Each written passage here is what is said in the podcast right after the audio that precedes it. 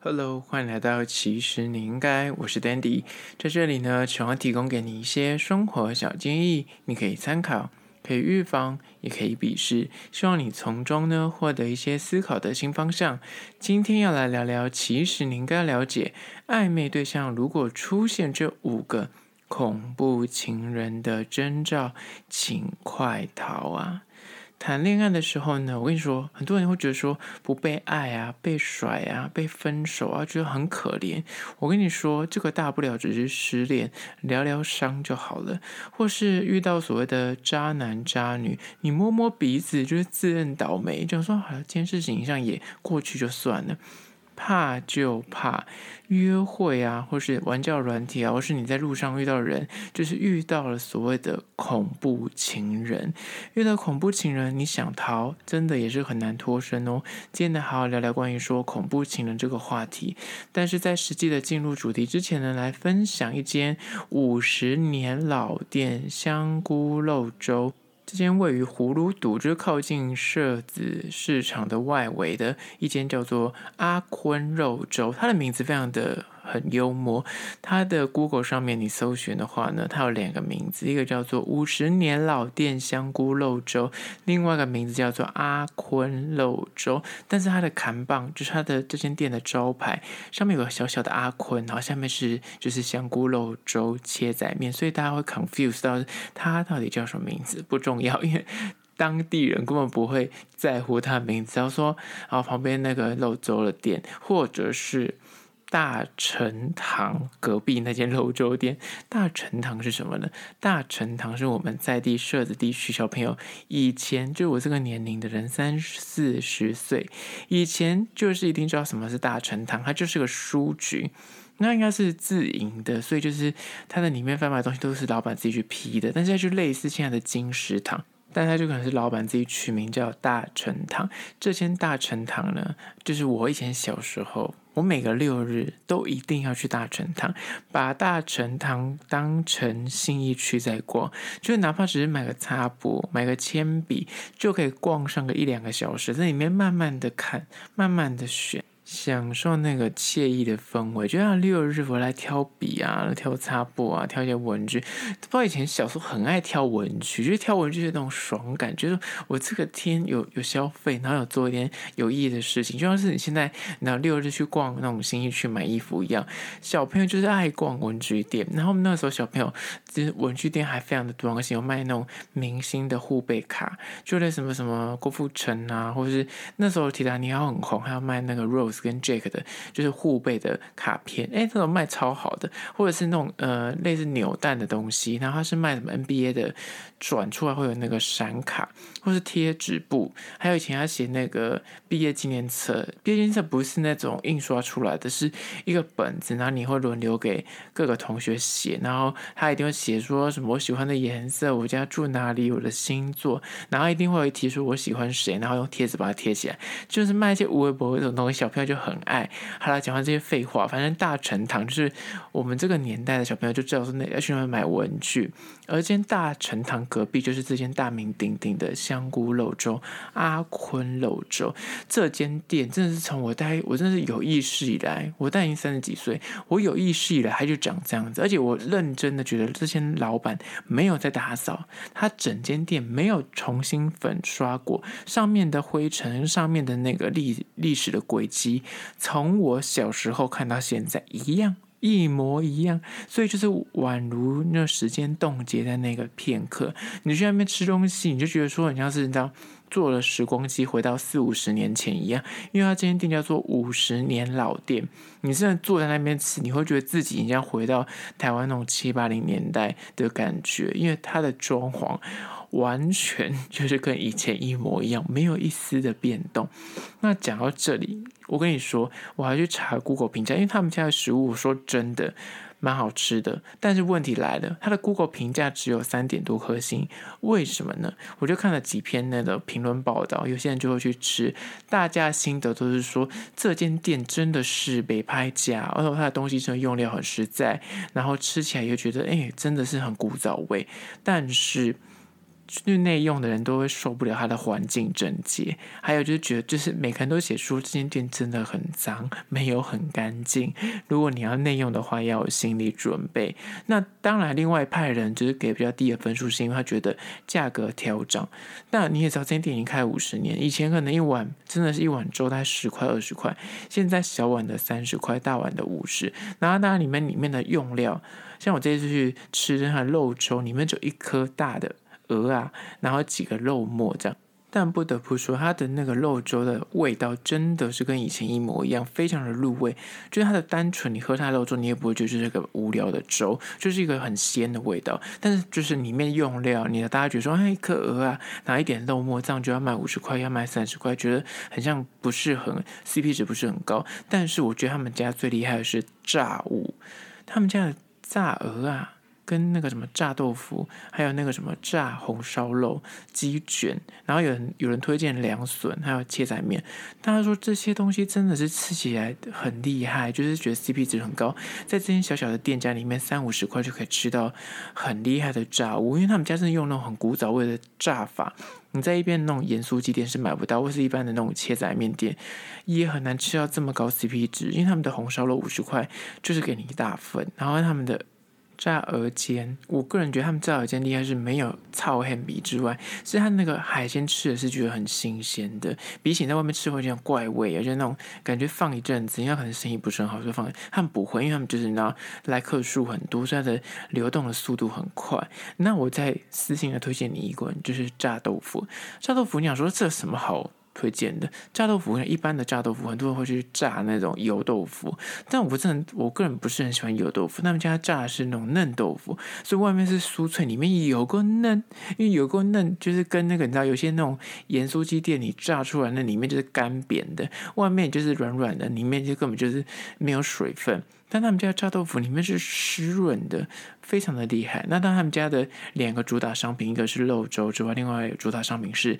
切拉米，就是切仔面，也是蛮厉害的。就看你喜欢吃面还是喜欢吃啊、就是粥。我个人是比较推荐啊，如果你本身对于环境整洁很要求的话，你不妨可以用 Uber E 或福朋达叫。那这样就可以不用忍受那个内用很脏乱的环境，但是你本身对于环境这件事情，你不要可以忍受。我真的是推荐你现场吃，因为那感觉不一样。你真的是仿佛回到了就是七八零年代，但是它的环境真的是颇为脏乱，必须老实说。但我个人觉得这间店就是吃一个回忆，吃一个古早味。因为真的，如果你不是那种嗯，就是乡下小孩的话，你就是没有吃过这种就是这么古老的店，然后就是真的是那种。你感觉是时间冻龄在七八零年代，就是吃你就完全的回到那个过去，我觉得蛮蛮有趣的一个饮食体验，在此推荐给你。这间叫做五十年老店香菇肉粥，又名阿坤肉粥。相关的资讯呢，我要放到其实你应该的限动二十四小时。之后放到街边小吃的精选区，大家可以按图索骥去吃吃看哦。还是提醒一下，你还没有加，其实你应该的 IG，快去站起来，你才可以看到相关的资讯。跟我会发一些无聊的小事、有趣的事情，都会在线动那边发，一定要去追踪哦。好了，回到今天的主题，动手还不是最糟的事情。暧昧对象如果做出这些就是恐怖情人的征兆。请你要多留意。第一点就是呢，他们会因为一些不顺心的小事而情绪失控、暴怒，而且他无法。自我克制他自己的情绪，这就有可能是恐怖情人的征兆一。他们可能会因为一些生活的小事而动怒，有可能就会破口大骂，骂你三字经，或是骂你祖宗十八代，然后甚至会摔东西、砸物品泄愤。他无法忍受生活的不顺心，比方说你跟他就是开车之类的，那你不小心把饮料洒在他车上，他就是会暴怒，可能气到就骂你三字经，或者是。就是整趟旅程就是心情非常的不好，或者是你只是小迟到个一两分钟，他就也是会暴怒，他就是对你大发飙，就是他无法忍受就是生活中的各种不顺心，比方说他就是要开车，然后不那种路。怒症，比方他开，他觉得他等下可以过得了这个红灯，但是被前面那个车可能就是稍微延迟一下，他也会大骂、破口大骂那个人，然后也会骂三字经，就这类的，就是因为一些小事情，他就会情绪失控，或者是他遭遇一些挫折，他也会暴怒，就是遇到各种不如意。或是不如他心的事情的时候呢，他有可能就会选择迁怒对象，或者把情绪全部发泄到另一半身上。这就是第一点，有可能有恐怖情人的征兆，就是他只要一点点小事，那个事情对你来说可能就无关紧要，根本不是什么重要的事情，但他就会气到一个不行，但是他会把那个怒气。全部发泄到你身上，或者是他会怪罪于你，就觉得说这就是你害的，什么事情都是你害的这样子，这就是第一点，有可能有恐怖情人的征兆，就是不顺心的小事就会暴怒，而且那个情绪你感觉他是无法克制的。接下来第二，关于说暧昧对象如果出现这个恐怖情人的征兆，请要注意，就是二。